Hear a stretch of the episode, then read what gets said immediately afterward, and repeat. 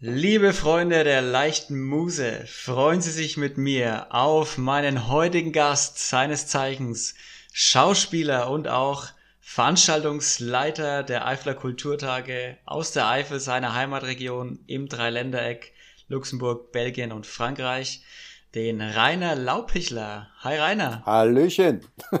wie geht's, wie geht's dir denn? Oh, bis jetzt gut. bis jetzt gut, sehr gut. Ähm, Du bist Schauspieler und Veranstaltungsleiter, das war richtig, gell?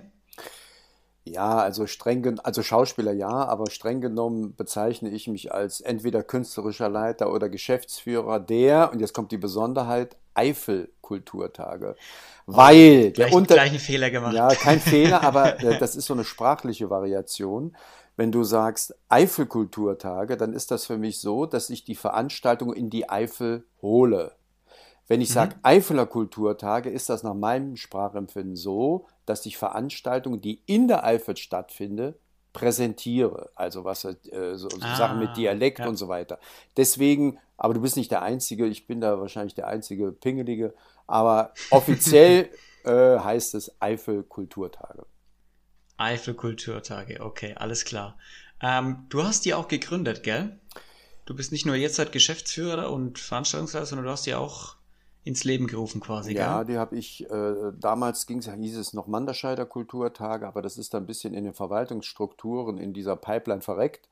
Und da stand ich vor der Wahl aufhören 2007 oder eben namensunabhängig zu sein. Und dann habe ich mich für die Eifel-Kulturtage entschieden, weil ich dadurch natürlich der Grundidee äh, mehr nachgehen kann. Und die äh, besteht eigentlich daraus, dass wir mit unserem Künstler, mit dem gesamten Equipment, Ton, Licht, gehen wir in die einzelnen Dörfer, äh, bauen alles auf, präsentieren den Künstler, bauen wieder ab und verlassen wieder das Dorf.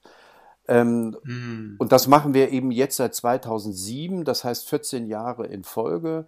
Und unter anderem waren dann hier so Katharina Thalbach oder der Gerhard Pold mit dem Biermöselblasen oder eben äh, auch der Lammert war schon da äh, Faisal Kavusi. Äh, also ich brauche immer so, so drei VIPs sozusagen, auch für die Außendarstellung. Und ansonsten Klar. arbeite ich aber ganz stark auch auf Qualität, ja. ja. Also es ist jetzt auch schon, wenn es jetzt schon 14 Jahre alt ist oder es schon seit 14 Jahren gibt, ähm, ich meine, dann habt ihr auch bestimmt schon eine gewisse Anziehungs- und Strahlkraft wahrscheinlich auch generiert, dass die Leute auch sagen, hey, könnte ich vielleicht da auftreten und ihr nicht nur anschreiben müsst oder ja, kontaktieren müsst. Auf jeden Fall. Also im Laufe der Jahre entsteht ja auch so eine Art Netzwerk, ne, so ja, dass dann die Leute klar. oder manche kommen auch mehrfach. Also wir haben so zum Beispiel eine Publikums, einen Publikumsliebling, das ist die Camela de Feo. Also die ist wirklich innerhalb von, also unser Vorverkauf beginnt in der Regel 1.12. für das kommende Jahr und das dauert dann meistens bis zum 10., 15. Januar, dann ist die ausverkauft. Also egal, okay. die ist immer ausverkauft. Ne? Okay. also und, und dann gibt es, dann frage ich dann auch immer ein bisschen so die Künstler, ja, wen findest du gut? Und dann recherchiere ich ein bisschen. Aber in der Regel viele Sachen ähm, passieren auch so, dass, dass die sich dann hier, die Agenturen melden. Ne? Aber hm. ich bin gar kein großer Freund davon. Ich mache das gerne, ehrlich gesagt, auch lieber so, ich recherchiere im Netz oder gucke, was machen die Kollegen, aha, aha, den kenne ich daher, so was macht der. Weil man muss auch immer wissen, das ist ein Phänomen, finde ich, was in dem einen Dorf funktioniert, das von, funktioniert nicht zwingend auch in einem anderen. Also erstmal vorweg, die Eifel Kulturtag ist ein Genremix. Also wir haben sowohl ja. Literatur, also Lesungen, wir haben Kabarettisten, Comedien, wir haben Schauspieler, die auch noch Lesungen machen im Grunde genommen, ich habe auch schon Nahtoderfahrungen gemacht, ne, äh, also wo Leute dann referiert haben darüber, äh, so Koryphäen. Also im Grunde mhm. genommen lasse ich mich ungern festmachen. Was wir aber nicht machen, ist jetzt zum Beispiel Musik. Das gibt es hier in der Region okay. äh, sehr viel. Und äh, ob klassisch oder Rock oder gecovert, also da in dieses Feld steige ich nicht ein. Ja, okay. Also die Eifel-Kulturtage ähm, bis auf Musik fast alle Genre mehr oder weniger vertreten. Um jetzt mal die Brücke zu schlagen zu deinem anderen, zu deiner anderen Profession quasi, der Schauspielerei. Ähm, Hat es sich irgendwann überschnitten, dass du quasi Geschäftsführer Eifel Kulturtage warst und Schauspielerei oder wie kam es auch oder was war vorher?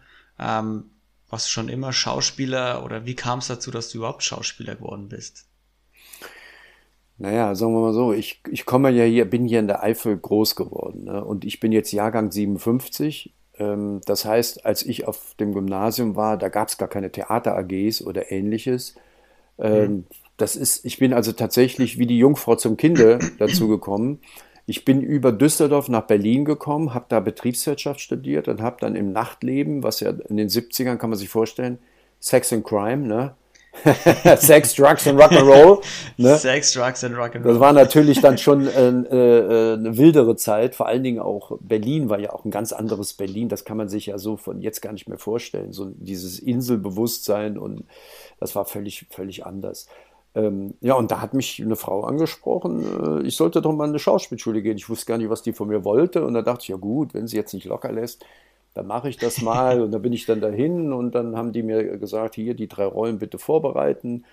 Ähm, und dann fand ich die so sonderbar, die Rollen, habe dann andere genommen. Da waren die erstmal erstaunt, dass ich das gemacht habe. Aber am Ende war es dann so nach dem Vorsprechen, dass die gesagt haben, ja, sie können hier sofort anfangen. Jetzt war das so eine halbstaatliche Schule. Demzufolge, äh, und ich ja vorher Betriebswirtschaft studiert habe oder gleichzeitig, war natürlich klar, ich werde dann nicht mehr gefördert, BAföG-mäßig. Dann habe ich das mm, ein halbes Jahr, dreiviertel Jahr auf der Schule gemacht, das war die Fritz-Kirchhoff-Schule. Und dann bin ich, äh, dann habe ich nochmal eine Aufnahmeprüfung gemacht auf der damaligen Hochschule der Künste, jetzt heißt die Universität der Künste in Berlin. Und das war natürlich dann äh, äh, schon eine andere Hausnummer. Und ähm, da musste man sich vorstellen, ab 1000 äh, Bewerber machen die dicht und dann ähm, machen die ein Vorsprechen. Das geht über eine Woche. Und dann von dem Vorsprechen bleiben dann 39 Leute übrig. Und diese 39 gehen dann in drei Gruppen A13, so war es bei mir. Und dann werden diese 13 Leute werden wirklich über, über eine Woche lang auf Herz und Nieren äh, äh, gecheckt und dann mhm. bleiben dann am Ende 11, 12, 13, 14, 15 übrig. Und davon war ich 1981 einer. So, da, äh, wow. da war ich selbst auch. Nicht schlecht. Ja, das ist völlig verrückt. Ne? Und ähm, aber interessant ist eigentlich, dass ich das vorher wie eine fixe Idee so auf dem Schirm hatte in dieser halbstaatlichen Schule. Und dann kam es eben zu einer, zu einem Vorsprechen vor den, vor den Mitschülern und den Lehrern. Und wenn ich ehrlich bin, in dem Moment, wo ich den, das erste Wort gesagt habe, da war mir klar, dass ich das mein Leben lang machen wollte. Aber ich, mir war das gar nicht bewusst. Erst in dem Moment, wo ich da vor ich, wo ich da innerhalb der Prüfung vorgesprochen habe, also nicht des Vorsprechens, sondern innerhalb der, der, der studierten mhm. Rolle. Und da war mir das klar. Ne? Und dann habe ich das auch wirklich ernsthaft verfolgt und ähm, ja, und dann ging das eben, dann ging der Weg ja weiter, wie das ja dann immer so ist. Dann, dann geht man dann, bei mir war das dann Baden-Baden, Staatstheater Mainz, Bielefeld, Osnabrück, Frankfurt am Main. Dann bin ich nach Berlin, dann habe ich da Schaubühne am Leniner Platz, dann habe ich in so einer Theaterkreatur, das war so ein wirklich ein super bekanntes, international bekannte Theatergruppe aus internationalen Schauspielern. Dann bin ich dann ans Burgtheater in Wien und dann, äh, und dann irgendwann stand das zur Aussicht dann nach Wien und dann haben die mir aber zu wenig Geld geboten, weil ich hatte schon vier Kinder. Und dann habe ich das nicht gemacht und dann äh, infolgedessen bin ich dann 2005 äh, sind wir dann auch ganz aus Berlin raus in die Eifel so und jetzt kommt der Bogen und Zwischenzeitlich ja. hatte ich dann mit dem Fernsehen angefangen und als ich dann in, in Manderscheid war, so heißt der Ort, in dem ich hier lebe, in der Vulkaneifel, war mir klar, ich kann ja jetzt hier nicht die ganze Zeit da sitzen und auf das, auf das klingelnde Telefon warten. Ja. Und dann bin ich, äh, äh, habe ich gesagt, nee, komm, du musst hier irgendeine Beschäftigung suchen. Und auch das war wieder wie eine Art fixe Idee. Und daraus mhm. ist dann eine Veranstaltungsreihe geworden, die seit 14 Jahren im Kultursommer Rheinland-Pfalz zu Hause ist und äh, hier auch regional bekannt und beliebt ist. Ja, cool. Ja, aber jetzt, der, der Lebensweg äh, von äh, 63 Jahren mal ganz kurz genau, zusammengefasst. zusammengefasst. Ja. ähm, um mal kurz zu dem Moment zurückzugehen, wo du gesagt hast, in der Prüfung war dir dann klar, okay, das, das ist es. Hattest, also, hattest du denn irgendwie so eine Art kein Naturtalent, hast du gesagt, dass, weil die eine Frau hatte ich ja offensichtlich angesprochen gesagt haben, ja komm, du musst, du musst da mal Schauspiel probieren, sprech da mal vor, mach das mal. Und bist du dann auch so eine, weiß nicht, so eine Rampensau, dass du gerne auf der Bühne stehst und dir das überhaupt nichts ausmacht? Oder? Also ich muss wirklich sagen, ähm, also als ich noch auf der Bühne stand, das war, für, das war ein ganz tolles Gefühl. Also, äh, mhm. äh, also äh, als Bühnenschauspieler, das, ich fand das fantastisch. Der Geruch, dann dieses, dieses, dieses Holz unter mir, diese Bühne, dann diese Stellwände, dann der ganze Apparat, diese ganze Unruhe in so einem Haus und das Publikum vor allen Dingen. Ich habe das wirklich, wirklich sehr, sehr, sehr geliebt. Was ich nicht äh, mochte, war einfach auch diese zum Teil Überspanntheit meiner Kollegen da, wenn da so biedere Mäuse so, Mäuse so auf exaltiert machten und so auf Existenzkrise. Also da habe ich jedes Mal wirklich, also das hat mich dann wirklich, äh, äh, das fand ich ganz kompliziert und es gibt so zwei Schlüsselerlebnisse, die das, äh, die das Verhältnis, würde ich sagen, fast gestört haben. Meine Liebe zum Spiel auf der Bühne war, dann äh, starb mein Vater, das äh, äh Mitte der 80er Jahre und, ähm, und dann bin ich und habe spielte ein Märchen da irgendeinen so durchgeknallten Hasen und dann bin ich zu dem Intendanten gegangen, habe gesagt, also das ist die Sachlage, da würde ich gerne hin zu der Beerdigung. Da meinte er, das war ein Hesse, das geht doch nicht. Wer soll sie denn spielen? Wer soll denn die Rolle übernehmen? Das geht nicht, das geht nicht. Äh, das ist halt so in unserem Job. Also da habe ich schon gedacht, äh, das war schon ziemlich okay. hart. Im Grunde genommen äh, äh, hätte ich dann auch entschlossen sagen können, wissen Sie was, ich lasse mich jetzt krank schreiben und dann gehe ich und dann haben sie das. Aber ich habe es nicht gemacht und äh, ich fand das halt sonderbar, dann bei dem Tag der Beerdigung dann äh, da einen blöden Affen äh, oder einen, einen, Hasen zu spielen. Das war das mhm. Erste. Das Zweite, was ich auch ganz schwierig fand, war, da waren wir in, äh, war ich im Staatstheater Mainz, also in meinem ersten Fachvertrag, wie das heißt.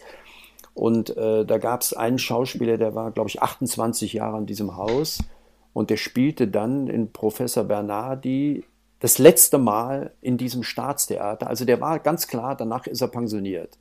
Hm. Ne, und, äh, und da war der Tag da und da, sollte jetzt sozusagen Schlussapplaus. Ich denke ja, wie, wo ist denn hier ein Offizieller? Das gibt's doch nicht. Hier kann doch nicht ein Dramaturg oder der Intendant, der muss den Mann doch verabschieden. Ja. Und dann habe ich da gestanden und äh, also ich habe hab da überlegt, ich gehe jetzt nach vorne und sage den Leuten, zu Leute, der, der Mann, der. Aber dann war schon der Vorhang zu. Und dann habe ich das angesprochen und dann meinte der, hat der nur mich so angeguckt und so mit den Schultern gezuckt. Und dann habe ich gedacht, boah, Leute, ey, das ist auf der menschlichen Ebene, ist das mhm. jetzt wirklich ganz unten, ganz low. Also selbst in jedem Scheißbetrieb kriegt der wenigstens noch so eine scheiß Schüttelsektflasche in die Hand gedrückt, auch wenn man froh ist, der ist weg. Aber einfach so diese Konvention, das hat mich dann, äh, das fand ich dann schon super ernüchternd. Ne? Hm. Hm. Und äh, bist du deshalb dann auch irgendwie zum Fernsehen gegangen oder? Nee, sag mal, das hat sich, weißt du, ich habe mich immer für meine Familie entschieden. Hm. Ja, und auch das war gleich natürlich im Burgtheater Wien, machen wir uns nichts vor. In der Schauspielerwelt, da gehen die Leute, die würden auf allen Vieren laufen, die nach Wien, wenn die gerufen würden.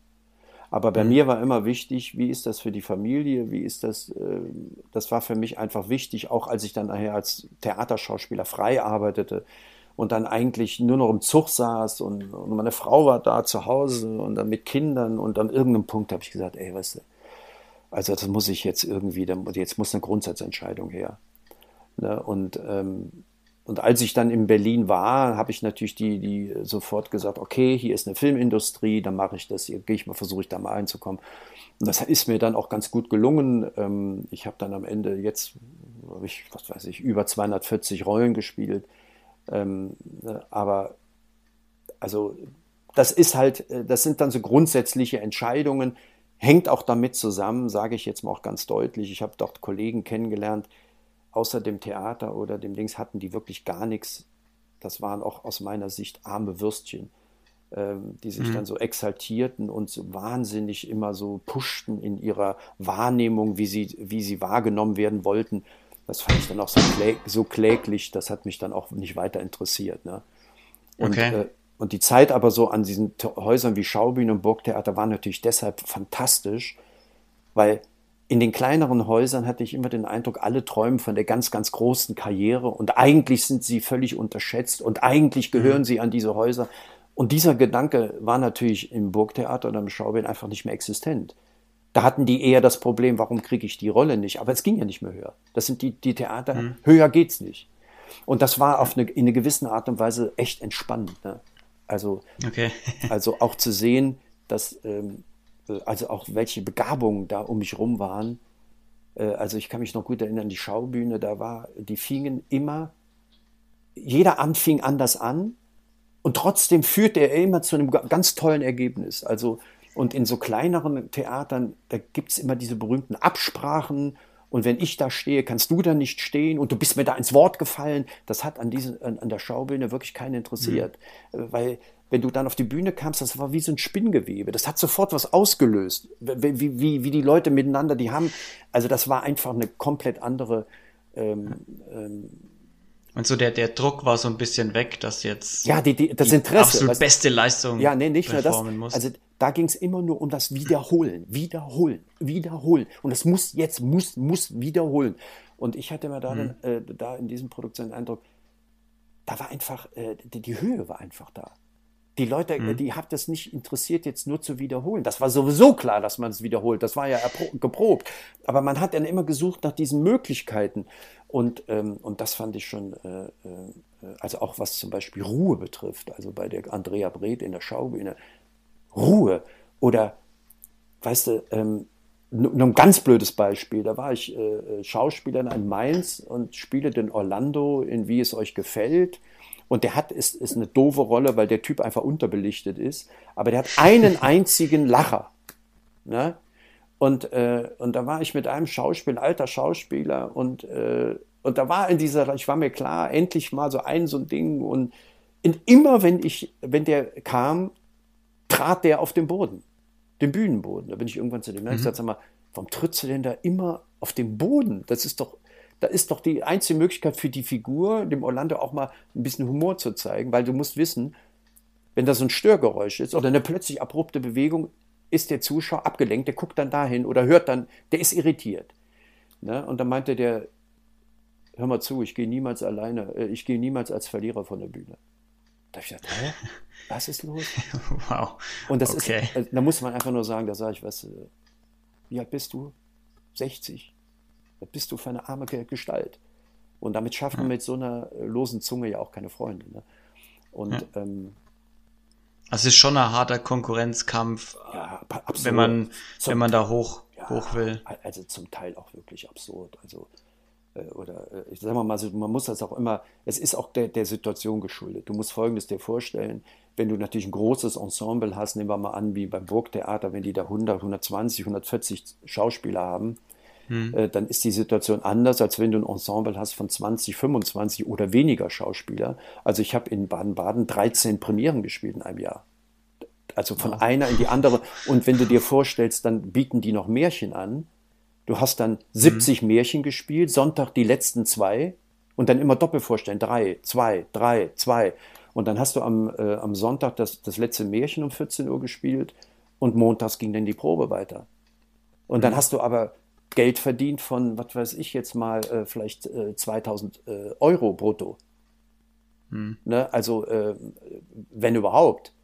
Jetzt kannst du dir vorstellen, dann ziehst du so oft um. Dann musst du ja, äh, es gibt ja keine Theaterwohnung. Das heißt, du musst dann dir einen eventuellen, du musst den Umzug bezahlen. Also, verdienen tust du in, obwohl du wahnsinnig viel arbeitest, eigentlich am Theater nichts. Und am Ende bleibt hm. auch nichts übrig, weißt du. Und und die Leute, die du da kennenlernst in der Stadt, wenn du nicht da 20 Jahre dann bleibst an einem Haus, du weißt irgendwo, ja, ich gehe nach zwei, drei Jahren wieder, dann äh, kommst du auch nicht richtig an. Du lebst im Theater. Ne? Ja. Also es ist schon ein gewisser Kampf, bis man mal oben ist, aber wenn es oben ist, dann findet man so, so ideale Bedingungen, wo man sich dann richtig auch ausleben kann, ja, wo es dann, wo es dann, wo du dann auch mit Profis zusammenspielst, die genauso denken, die, kein Konkurrenzkampf ja, nee, das stimmt nicht mehr. Nee, nee, das ist nicht so. Nee? Nein, der, okay. der Grundcharakter bleibt immer derselbe. Weißt du, alles, okay. Schauspieler sind Solisten. Also ein, ein, Team meines Erachtens entwickelt sich dann, wenn diese Solisten zueinander finden. Aber das heißt, die bilden eine Gruppe, aber sie bleiben trotzdem Solisten. Okay. Also ich glaube, also an dieses Märchen, dass wir alle so, das wird immer so, Also ich habe immer den Eindruck, so ja, es war so eine tolle Produktion. Und wir waren so miteinander und ich hatte das Gefühl von so, einem, von so einer großen, so, ich will mal sagen, von so einer Liebe auch zueinander. Weißt du, da kannst du doch nur kotzen. Das, ist, das, ist, das sind ja Dinge, die, die, das ist ja, ich weiß nicht, ob das so ist. Ich persönlich finde, ähm, das sind Arbeitskollegen und wenn man da zueinander findet und miteinander spielt, dann ist das ein tolles Erlebnis. Aber das sollte man jetzt auch nicht so, so in so eine seichten Überbewertung katapultieren. Das mhm. ist auch im Fernsehen nicht so. Äh, weißt du, im Fernsehen ist, ist alles ganz anders als auf der Bühne. Völlig anders. Ja, das, das wollte ich jetzt auch noch fragen. Wie ist, wie, ist, wie ist der Vergleich? Du hast jetzt beide, beide Welten quasi erlebt, so Theater und große Bühnen und dann so Fernsehauftritte, also Fernsehproduktionen. Also erstmal ist es so, der wesentlichste Unterschied ist der, ob der Regisseur dich am Ende mag oder nicht mag. Das ist insofern scheißegal, weil Du stehst mit deiner gesamten Person von Anfang bis Ende auf der Bühne. Das heißt, man sieht, wie du stehst, man sieht, wie du gehst, man sieht, wie du, wie du dich bewegst, man sieht dich von oben nach unten komplett ganz. Der, und, ja. und äh, er muss damit am Ende leben. Wenn du aber Fernsehen machst oder Kino machst, dann müssen wir eins wissen, dann ist derjenige, der den Taktstock vorgibt, natürlich der Regisseur. Aber am Ende ist es die Kamera. Weil mhm. das Material, was von dir abgefilmt ist, wird am Ende als Film zu sehen sein. Ob du ja. über den großen Onkel läufst oder ganz kurze Beine hast, das kann man nachher technisch komplett rauslassen. Es kommt ja einfach darauf an, was wird gefilmt. Äh, ja, so, stimmt. das heißt, die Bewe ich würde immer so sagen, die Freiheit des Schauspielers ist, liegt zwischen der Anweisung, A nach B zu gehen. Das kann mhm. gedanklich sein, emotional sein, das kann körperlich sein. Und daran hat er eine gewisse Freiheit, so. Aber am Ende ist er von A nach B geschickt worden. Und die Kamera, es ist sehr technisiert natürlich auch. Du musst dir vorstellen, auf, auf der Bühne spielst du diese Szene durch am Ende und dann ist die vorbei. Dann ist die irreparabel. Ja. Oder bestenfalls fantastisch. Ne? Aber im Fernsehen ist es dann so, oder im Kino mit der Arbeit mit der Kamera muss, ist es ja ganz logisch, dass man da mit vielen Komponenten zu tun hat. Das heißt, äh, ob das fängt jetzt an zum Beispiel, wie ist das Licht? Das Licht muss ja, wenn man eine Szene hat, dann wird die Szene ja nicht einmal von vorne abgefilmt. Nein, die wird dann in der Totalen gefilmt, dann kriegt ein Schuss, ein Gegenschuss, dann wird ein Detail gemacht, nochmal näher ran an den Kollegen, nochmal näher ran an, den, an mich. Und am Ende haben, hat dann der Regisseur, sagen wir mal, zehn Einstellungen und daraus wird der Film geschnitten. Und wenn der geschnitten mhm. wird in der Postproduktion, wird der Film entschieden. Das heißt also, du kannst der fantastischste Schauspieler der Welt sein. Wenn der Regisseur sagt, nein, ich möchte den Fokus auf, den, auf das Gegenüber haben und man sieht von dir dann nichts, man hört nur, wie du was sagst, oder deine Szenen werden eingeschnitten aus dramaturgischen Gründen, was ich oft auch mhm. verstehe, nachvollziehbar werden, dann ist es einfach so, dass der Schauspieler, wenn er meint, er ist der große Hengst, in Wirklichkeit kann ich nur sagen, es ist nicht der Fall der, der viele ja. Szenen hat oder jetzt die absolute Hauptrolle ist, der wird natürlich besser bedacht. Aber im Kern Klar. ist es so, der Klar. Film wird in der Postproduktion entschieden. Wie ist das Licht? Wie ist die Kamera? Welche Musik kommt? Wie lange wird die Szene gemacht? Wird die geschnitten? Wird die zurechtgeschnitten? All das ist am Ende der Film. Also das heißt, äh, der, äh, äh, man würde auf den Schauspieler verzichten, wenn man ihn animieren könnte äh, äh und am Ende einen geilen Film hätte und das Publikum das tragen würde. Ne? Aber im Endeffekt ist der, der, der Schauspieler nur das Medium, damit die anderen drumherum sich ein Stück weit auch ausleben können. Und ich finde, wenn mhm. man das relativ schnell versteht, dann kann man auch äh, mit dem Beruf sehr gut klarkommen. Ne? Wenn dann Leute meinen, sie sind das Nonplusultra, was auch im, im, im Fernsehbereich ist. Also ich habe Kollegen manchmal vor mir sitzen, die denken wirklich, alle drumherum, alle drumherum sind ihre Fanbase. also da sitze ich manchmal kopfschüttelnd da, was die sich rausnehmen. Ne? Also natürlich geht das immer in Kombination mit, äh, mit, mit äh, Erfolg und Popularität. Und äh, die machen dann den Platzhirsch da und du kannst nur innerlich den Kopf schütteln, was der müsste, also manche hätte ich mir gerne mal zur Seite genommen, hätte mal durchgeschüttelt und gesagt, sag mal, bist du krank oder was? Weißt du, ja, weil die glauben wirklich jeder, Kostümbildner, jeder Assistent, jeder Kameramann, jeder, jeder äh, Assistent des Kameramanns, jeder Beleuchter wäre nur für den da. Und das merkst du denen an, die denken das. Ne? Und die werden darin auch, okay. auch unterstützt in diesem Irrglauben. Mhm. So, und dann hast du dann am, okay. am Ende jemanden, der viel, zu viel am Set lebt. Das ist dann natürlich irgendwann nur noch ein Windbeutel.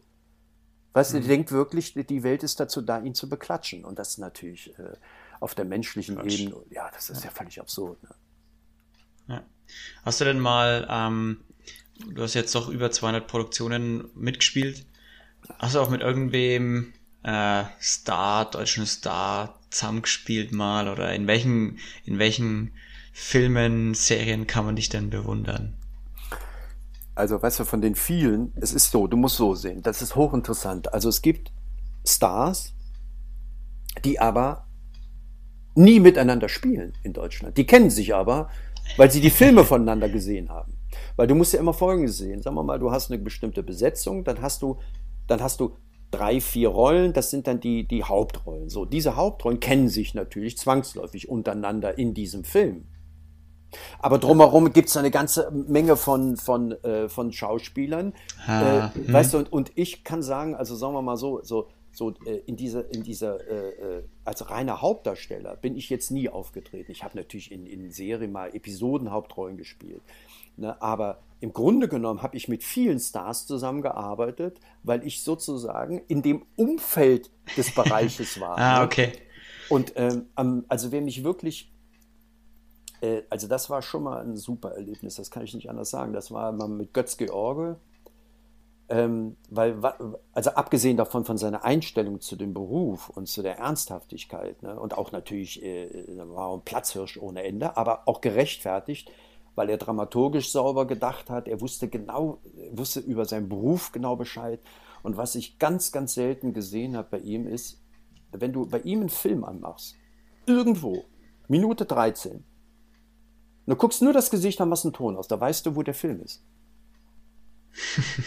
Und das ist eine okay. enorme Leistung. Das heißt natürlich, dass er innerlich diesen ganzen Dramaturgie mitgeht. Ne? Das fand ich, das fand ich fantastisch. Also äh, das war ein großes Erlebnis, also mit dem zu arbeiten. Ich würde immer sagen, wer oben ist, der kann auch was.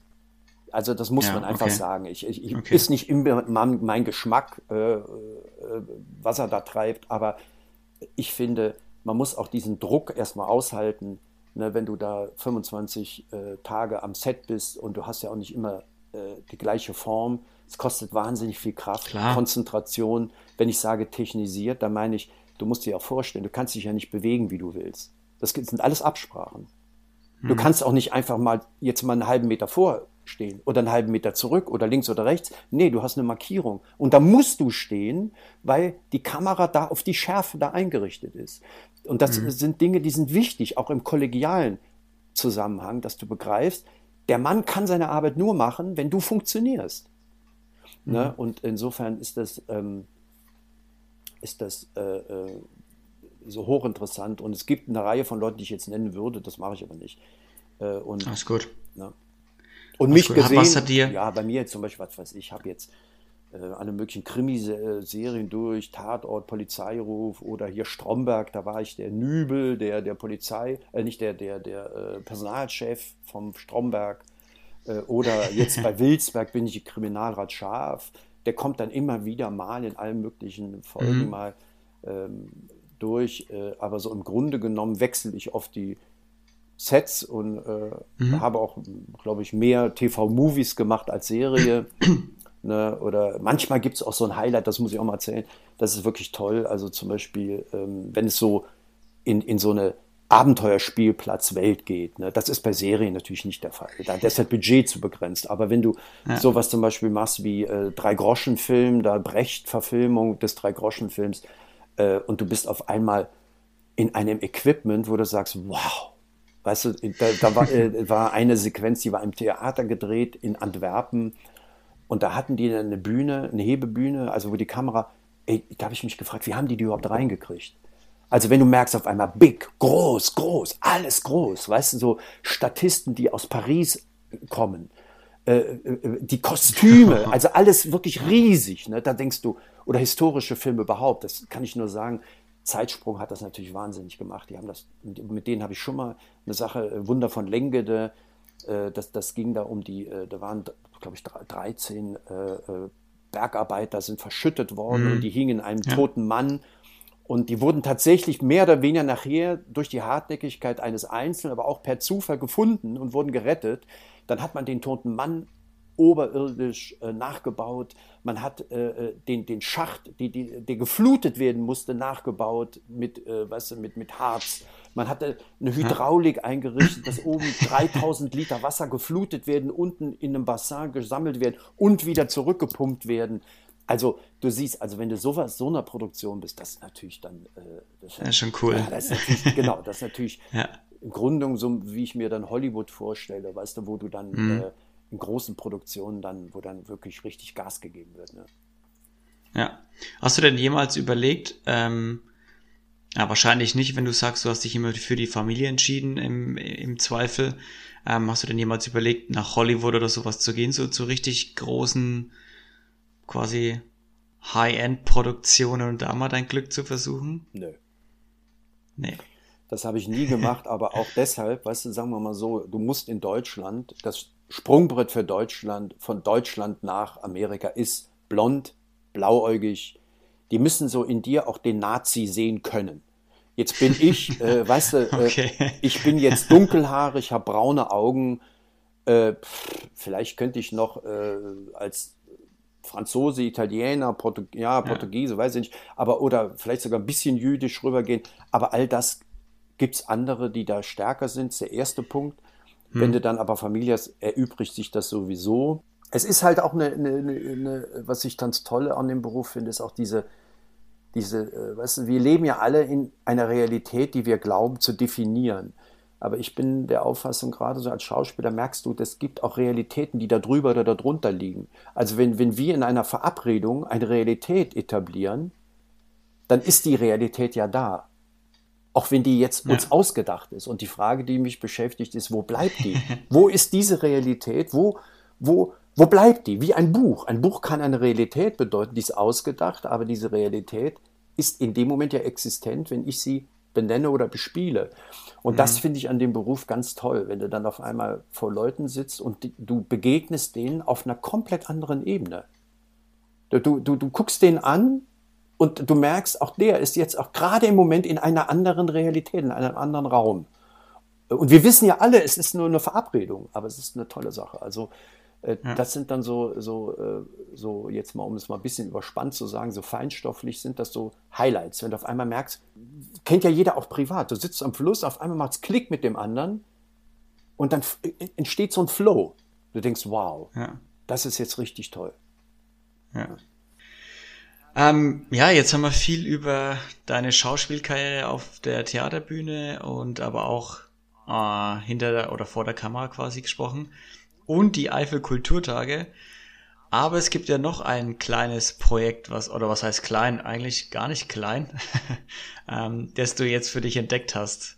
Ähm, reden wir doch nochmal darüber. Ja. Was hast du dir denn da vorgenommen? Ja, also man muss sich Folgendes vorstellen zu der Verortung. Manderscheid liegt in der Eifel und da im Besonderen in der Vulkaneifel. Der Vorteil ist der, äh, das ist natürlich früher landwirtschaftlich geprägt, mittlerweile touristisch äh, äh, erschlossen. Ähm, da gibt es in diesem Ort zwei Burgruinen. Die ältere ist die überschaubarere, kleinere und die, die etwas jüngere, aber die jüngere ist dann auch aus dem 12. Jahrhundert, äh, ist als Trutzburg noch zu erkennen. Es ist eine Burgruine mit einem klar erkennenden Burgfried. Mhm. So. Diese Burg ist aufgeräumt in dem Sinne, sie ist, äh, weißt du, sie ist äh, befestigt und alles ist wunderbar, aber sie wird, wird nicht übergreifend wirklich, wirklich bespielt. Und jetzt habe ich mir ein Konzept mhm. ausgedacht und das heißt dann am Ende die Erlebniswelt Niederburg. Da wird es eine Visualisierung der Burg geben, da wird es äh, einen Vier-Sinne-Parcours geben, da wird es einen Klettersteig geben und da wird es ein umfangreiches, genreübergreifendes Kulturprogramm von April bis Oktober geben. Ne? Äh, cool. Ja, das ist ein Riesending ähm, und das stößt auch auf eine ganz große ähm, Zuspruch im Moment. Also jetzt geht es um die Mhm. Finanzierung. Da sind jetzt alle Hebel in Bewegung gesetzt. Aber nur mal um ein Beispiel rauszunehmen, so die erste Säule, die Visualisierung der Burg, das ist zum Beispiel so gedacht, dass der, der Zuschauer kriegt ein Tablet mit Kopfhörer und dann wird der durch die Burg durchgeführt. Die ist auf mehreren Terrassen, ist die angelegt, die Burg. Die ist also nicht flächig, sondern auch auf mehreren Terrassen. Und dann löst sich an bestimmten Punkten ein Filmbeitrag, den wir selbst produzieren werden. Also das heißt, in Absprache mit, mit Wissenschaftlern, mit auch äh, Sprachwissenschaftlern werden wir Szenen werde ich äh, dramaturgisch erarbeiten, wo die Leute im Kostüm, in der, in, der, äh, in der Physiognomie, in der ganzen Optik, in der Sprache äh, tatsächlich im Mittelalter verortet werden. Also das ist keine Folklore-Veranstaltung. Das heißt, jedes Wort, was die sprechen, wird Mittelhochdeutsch sein, äh, angelehnt an das Moselfränkische, was hier gesprochen wird. Und wenn diese Szene zu Ende ist, dann wird dann alles möglich, sagen wir mal, Ritter unterhalten sich bei einer Schlichtung oder eine Kräuterhexe kommt zu Wort, erklärt überhaupt die Welt der Medizin oder ein Pfarrer äh, regt sich darüber auf, wie ungläubig alle sind. So, und dann ist die Szene zu Ende und dann ploppen dann Fragenzeichen auf mit kleineren, kleineren äh, äh, Hinweisen. Sagen wir, nimm mal einfach mal äh, Zahnhygiene. Dann kannst du mit dem Touchscreen das bewegen und dann kriegst du eine Kurzinformation über die Zahnhygiene im Mittelalter und dann kommt wird's wieder ploppt's auf, dann möchten sie die Informationen vertiefen und dann wird unter Umständen ein ganzer Filmbeitrag rangehängt, verlinkt. Also das heißt, derjenige wird über 10, 15 äh, Stationen wird er über die Burg geführt und die Burg wird dann zusätzlich auf diesem Vier-Sinne-Parcours wird dann da mache ich dann ein Hühnergehege mit ganz äh, bunten Hühnern, also verrückten Hühnern. Und dann kommt ein Hängebauchschweingehege. Was ich mir vorstelle, ist, wenn die Leute unten reinkommen, dann werden die, sehen sie die Burgruine, hören aber, dann sind die schon in dieser Mittelalterwelt. Die Menschen lebten ja damals ganz stark gemeinsam mit Tieren. Ne? Und natürlich überall, wenn sie am Gehege sind, ploppt was auf, dann werden sie wieder darüber informiert, wie die Essgewohnheiten der Menschen damals waren, dass natürlich kaum jemand sich Fleisch leisten konnte, was die gegessen haben. Kartoffeln gab es ja nicht, Tomaten gab es ja nicht, das ist ja alles aus Übersee importiert worden, viel später. Ne, Dann darüber hinaus, äh, äh, so die Hängebauchschweine w- wird dann über, äh, wird Geschichte der Bauern erzählt. Also das heißt, das wird eine Erlebniswelt werden, dass die Leute Katapulte kennenlernen, Museum und die ganze Burg wird insgesamt zu einem Erlebnispark, in dem Menschen ohne Problem zwei Stunden verbringen können, eher drei oder vier. Und sie werden am Ende, und das ist der übergeordnete Gedanke, sie werden etwas gelernt haben. Ge- Sie gehen raus und wissen auf jeden Fall etwas über die Burg. Also ich kann, kann mir es sehr gut vorstellen, weil ich meine, ich glaube, jeder von uns war schon mal auf irgendeiner Burg und hat sich das angeschaut und war an diesen aufgestellten Tafeln da gestanden und hat sich das durchgelesen, was da steht, aber Genau, du bleibst immer im ja- Museum. Und ich will, Ja. genau das will ich nicht. Ich will, dass die Leute, Genau. äh, weißt du, dass die Leute äh, überrascht werden. Also zum Beispiel in dem kleinen Museum genau. möchte ich auch etwas machen, äh, das natürlich werden dann Dolche und der ganze Kram muss ja gezeigt werden. Oder die Ritterrüstung, was hat der da drunter, was hat der da als Unterhose. Aber richtig. Oder Edeldame und, und all das wird passieren. Aber ich möchte auch an irgendeine Stelle eine Kiste machen, die dann mit so hydraulischen Armen arbeitet. Da steht oben drüber, äh, do you want to smell the middle age? Und dann hebst du das Ding hoch und dann riechst du. Das muss man, muss man Gott. chemisch herstellen, weißt du? Äh, ne, ne, Dann riechst du. Eine Mischung aus feuchtem Holz, Schweiß, Urin, äh, äh, äh, Feuchtigkeit überhaupt.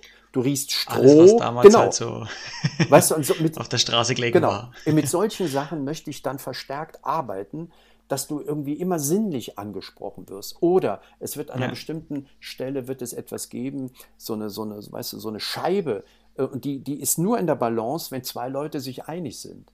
Weißt du, das, also das Erleben, das gemeinsame Erleben. Oder in einem anderen Bereich werde ich vielleicht Sachen aufbauen, wo Leute auch nur gemeinsam ein, ein Rätsel lösen können. Ne? Also das Ganze Ah, okay. wird, äh, weißt du, Ja. nicht ein Museal sein, auch. Nee, gar nicht. Also Genau. es klingt wirklich nach einer Erlebniswelt, wo Ja, du genau. wirklich was erlebst und das macht es auch definitiv einfacher, Dinge, sich an Dinge zu erinnern und auch zu lernen nachhaltig und nicht Genau. hinzugehen, was durchzulesen und wieder zu gehen Genau, und am das Ende meine weiß Ende man gar nicht, wie die Burg hieß. Genau, so da fällt Motto. nichts mehr ein dazu. So ist es. Und Genau. dann gibt es zum Beispiel so andere Sachen im Veranstaltungssektor. Da möchte ich natürlich, abgesehen von dem, was ich mit den Eifel Kulturtagen da anbiete, wie Kabarett, mhm. Comedy und sonst was, möchte ich da auch sowas machen wie, sagen wir mal, ein Feuerwerk. Äh, das nennt man eine Burg in Flammen. Und dann wird es so sein, dass jedes Jahr unter einem neuen Motto ist. Zum Beispiel okay. 1970, 1990, 20, 20, 2050, Barock, Rokoko, ja. 20er. So, und jetzt stell dir vor, 70er Jahre. Das ist doch geil. Da gehst du, kommen die alle, natürlich, die sollen alle kostümiert sein. Ja. Und dann werden die Getränke, Sinalco Cola, Africola, verstehst du? Alles wird in die 70er Jahre äh, katapultiert. Dann können sich dann auch der Gewerbefeind entsprechend auch mal positionieren und zeigen. Dann wird das alles mit Pagodenzelten, von unten mit LEDs angestrahlt. Dann läuft das, weißt du, dann läuft das dieses verwaschene, äh, weißt du, wie das in den Psychedelic Times ja, war. Ja. Und dann hast du natürlich eine Welt, die Leute mit Schnurrbart, so wie du, nur nicht nach oben, sondern nach unten, Jason King-mäßig, weißt du? Ja. Dann hast du Bands, die dann 70er Jahre spielen. Äh, also so stelle ich mir das vor. Und dann hast du am ja. Ende hast du dieses, äh, die, diese Burg in einer komplett neuen Welt etabliert. Ja. ja, du hast eine, also ich merke schon, du hast da eine richtige, richtige Vision und auch schon konkretes Konzept. Also es ist nicht nur genau ähm, dass du darüber sprichst, sondern du bist auch schon fleißig am Umsetzen, was ich, was du auch vorher schon, was du auch vorher vor unserem Aufnahmetermin schon erzählt hast. Also da geht's wirklich ans, ans Eingemachte und das wird wahrscheinlich passieren. Oder ja, zumindest also ich denke, ich muss dir wirklich sagen, ich denke, dass das passieren wird. Also nicht, wie ja, man cool. das so manchmal sich wünscht, äh, weil man darf ja eins nicht vergessen, wenn du einen touristisch äh, geprägten Ort hast, dann hast du hier natürlich auch eine bestimmte Grundsituation wie überall in Deutschland. Das heißt, einige Geschäfte machen dicht, äh, mhm. die Leute gehen hier wandern, aber jetzt stell dir mal vor, dieses Paket, du hast hier eine wahnsinnige Landschaft zum Wandern. Du hast hier Mare ja. zum Schwimmen. Weißt du, aber so, so eine Burg, die wäre ein Alleinstellungsmerkmal in Rheinland-Pfalz. Das, das, du hättest ein Highlight da für Kinder, für Alte, für, für Junge. Das wird natürlich immer weiter gesponnen, äh, das wird immer weiter feinjustiert. Äh, da kannst du wirklich sagen, stell dir mal vor, alleine nur mal die ganzen Schulklassen in Rheinland-Pfalz, NRW, ja, Saarland. Schlossflüge. Da, ja, da gehst du hin und sagst, pass mal auf, wollt ihr Mittelalterunterricht? Rein da, zwei Stunden später sagen die, wow. Ja, cool. ha, äh, Rainer, ich schau mal kurz auf die Zeit. Äh, ich, wir sind gut dabei, würde ich sagen. Ähm, Jetzt haben wir viel gehört über Schauspielerei, deine Eifelkulturtage, deine neue Vision mit der Erlebniswelt Niederburg.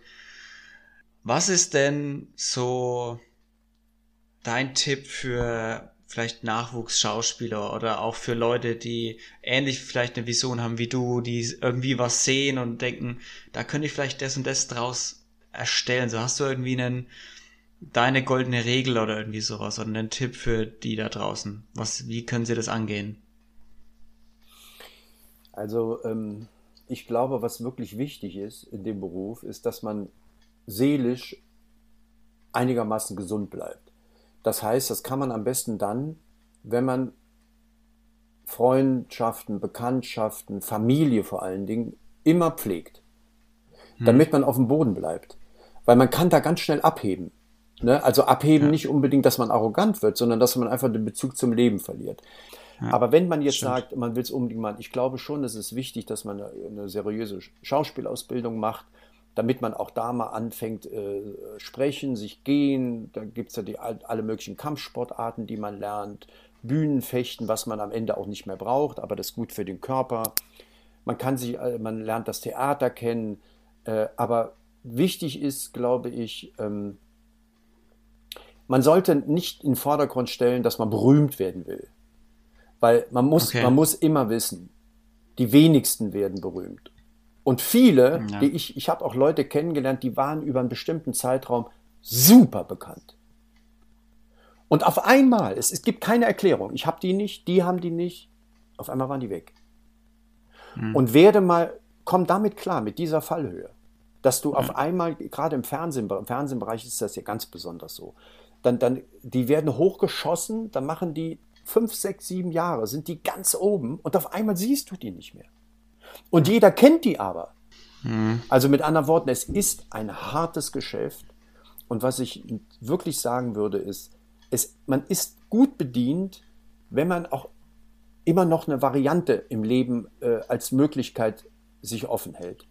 So ein Plan B. Ja, ein Plan so B. bisschen, oder oder auch zum Mhm. Beispiel, dass man sagt, also ich höre jetzt die Schule auf. Äh, äh, ne? Ich finde so, wenn einer die Chance hat, Abi zu machen, ruhig machen, ist definitiv keine schlechte Sache, weil wenn er es irgendwann sagt, dann kann man immer noch studieren, wenn man auch 35 ist oder sonst was und es nicht hinhaut. Ja. Bei Frauen ist ja noch Klar. alles noch viel, viel, viel schwieriger. Weil es gibt ja, Ja, viel weniger Frauenrollen und dann kennt man ja 70-jähriger Schauspieler am Verwelken, hat eine 35-jährige Geliebte, kann einem nur leid tun, die Frau. Ne? Aber das ist das Spiel. Und, und den Weg dann von einer, von, von einer 30-Jährigen in diese sogenannten späteren Charakterfächer zu finden, das ist ja nur ganz wenigen Frauen vorbehalten. Ne? Ja. Und also, Also, ja, also man kann, man, man kann sagen, es bleibt eurer Familie, euren Freunden treu, schafft eine gesunde familiäre Umgebung um euch herum auch, gesunde Beziehungen ähm, und strebt jetzt vielleicht nicht unbedingt nach dem ganz großen Wurf, weil es könnte schon auch durchaus wieder nach unten gehen und seid euch immer dessen bewusst, ähm, dass es auch wieder nach unten gehen kann und dass es ein unglaublich hart umkämpftes Business ist. Ich meine, das hast du jetzt in der letzten Stunde auch schon ein bisschen angeschnitten auf dem Theater und Co. Ähm, aber am Ende, wenn das euer Ding ist, dann zieht es Genau. durch, habt aber so einen kleinen Plan B. es ist immer gut, wenn man, wenn man von der Interessenslage her mehrere Baustellen hat, die man beackert. Weißt du, und wenn man beruflich die Chance hat zu sagen, ey, pass mal auf, das interessiert mich auch so, was mich jetzt mit dem auf der Veranstaltungsebene. Es ist ja, ich habe ja die Seiten getauscht. Also als Schauspieler bin ich Weisungsempfänger. Jetzt bin ich mit dem Projekt oder genau mit den Eifel Kulturtagen bin ich Entscheidungsträger. Und mir persönlich hat das sehr gut getan. Also für, für mich als Mensch finde ich, ähm, kann ich damit jetzt ganz gut leben. Weißt du, weil auch Corona-bedingt kommen ja die Anfragen, werden ja auch weniger, weil ich ja mit 63 auch Risikogruppe bin. Ne? Aber ähm, im Grunde genommen, ähm, du, du musst ja dein Leben handeln. Und da ist, glaube ich, wichtig, dass du, dass du die Dinge, die du hast, dass die für dich lebenswert sind. Ja. Und, und wenn du ganz hoch willst, dann probier alles. Aber denke immer dran, es kann auch jederzeit zu Ende sein. Und wenn du das immer im Kopf hast, dann glaube ich, kann man auch eine gewisse Demut behalten. Und diese Demut wird dich in deinem Umfeld auch tragen. Also man trägt einen Schauspieler lieber, wenn man merkt, der, der hält sich auch zurück, der ist auch ein Stück weit bescheiden, als wenn einer, der da auf dicke Hose macht ohne Ende. Ne, Wenn der dann fällt, ja, dann fällt er halt alleine. Da hat er Pech gehabt. Ja, stimmt. Das stimmt. Ja, Rainer, das sind, glaube ich, sehr, sehr schöne abschließende Worte für, unseren, für unsere Podcast-Folge. Ähm, ich würde an der Stelle nochmal das Wort an dich geben. Du kannst gerne noch ein bisschen Werbung machen für die Kulturtage oder für dich selber auch oder auch die Erlebniswelt, wo man sich das vielleicht anschauen kann oder sich informieren kann, falls es da schon was gibt. Und dann mache ich die Abmoderation. Gut, ich gebe mir Mühe, ich mache es ganz schnell. Also, falls jemand jetzt zuhören sollte, der immer sich auch dafür interessiert, eine Idee ähm, umzusetzen oder er glaubt, dass die Idee, die er hat, umsetzenswert ist, da möchte ich jeden, jeden ermutigen, die Idee auch mal zu Papier zu bringen. Wenn ihr jetzt in Franken seid oder egal wo, ihr müsst nur eins wissen, Ideen haben sehr viele. Was du aber unbedingt brauchst, das ist ein langen Atem. Und du musst dir auch ein dickes Fell zulegen. Also, weil es ist nicht immer so, dass die Menschen, wenn du eine gute Idee hast, dass die dann aus dem Häuschen sind und sagen, also sowas Tolles habe ich in meinem Leben noch nicht erlebt. Sondern meistens ist eine Idee eine Idee und aus der Idee wird eine Konzeption und du brauchst Mitstreiter. Das ist wichtig. Du brauchst Leute, die deine Idee mittragen. Das ist der erste Punkt. Der zweite, wenn du die Idee dann auch das erste Mal umgesetzt hast, dokumentier die. Und mit dieser Dokumentation der Idee kannst du eventuell auch Menschen gewinnen, die dich finanziell unterstützen, sprich Sponsoren. Ich rate keinem hinzugehen, nur auf der Idee Sponsoren zu suchen. Das ist kompliziert. Das sollte man, weil ich denke ja auch so wie alle anderen auch. Wenn ich jetzt was vor mir liegen habe und denke, wow, guck mal da, der findet sein Publikum dafür oder die und, und das sieht gut aus. Ach, guck mal, wie hat er das optisch gemacht? Wunderbar. Das heißt, du hast eine, eine, eine Fotostrecke da liegen, dann ist das alles gut. Aber wichtig ist, man darf sich nicht entmutigen lassen. Immer schön dranbleiben, auch ein bisschen Zähne zeigen, auch ein bisschen Dings. Aber wie gesagt, aufbauen, aufbauen, aufbauen und irgendwann kommen, manche Sachen passieren dann von selbst, so wie bei mir bei dieser Erlebniswelt, dass die Summe von 14 Jahren äh, und da gehen auf einmal Türen auf, die vorher verschlossen waren. Also nicht, nicht entmutigen lassen, Leute. Ne, immer schön dranbleiben. Sehr gut. Abschließende motivierende Botschaft. ja, dann, ähm, Rainer, vielen, vielen Dank, dass du dir die Zeit genommen hast und uns deine Story quasi erzählt hast. Ich würde noch gern sagen, Leute, ihr findet den Podcast wie immer auf Spotify, Apple Podcasts und wo es sonst noch Podcasts gibt und checkt die Instagram-Seite aus und seit neuestem auch auf YouTube definitiv auch äh, was am Kommen. Und vielen lieben Dank, dass ihr euch wieder die Zeit genommen habt und reingehört habt. Rainer, vielen Dank, dass du dabei warst und Leute, wir hören uns nächste Woche wieder. Bis dahin, tschüssi.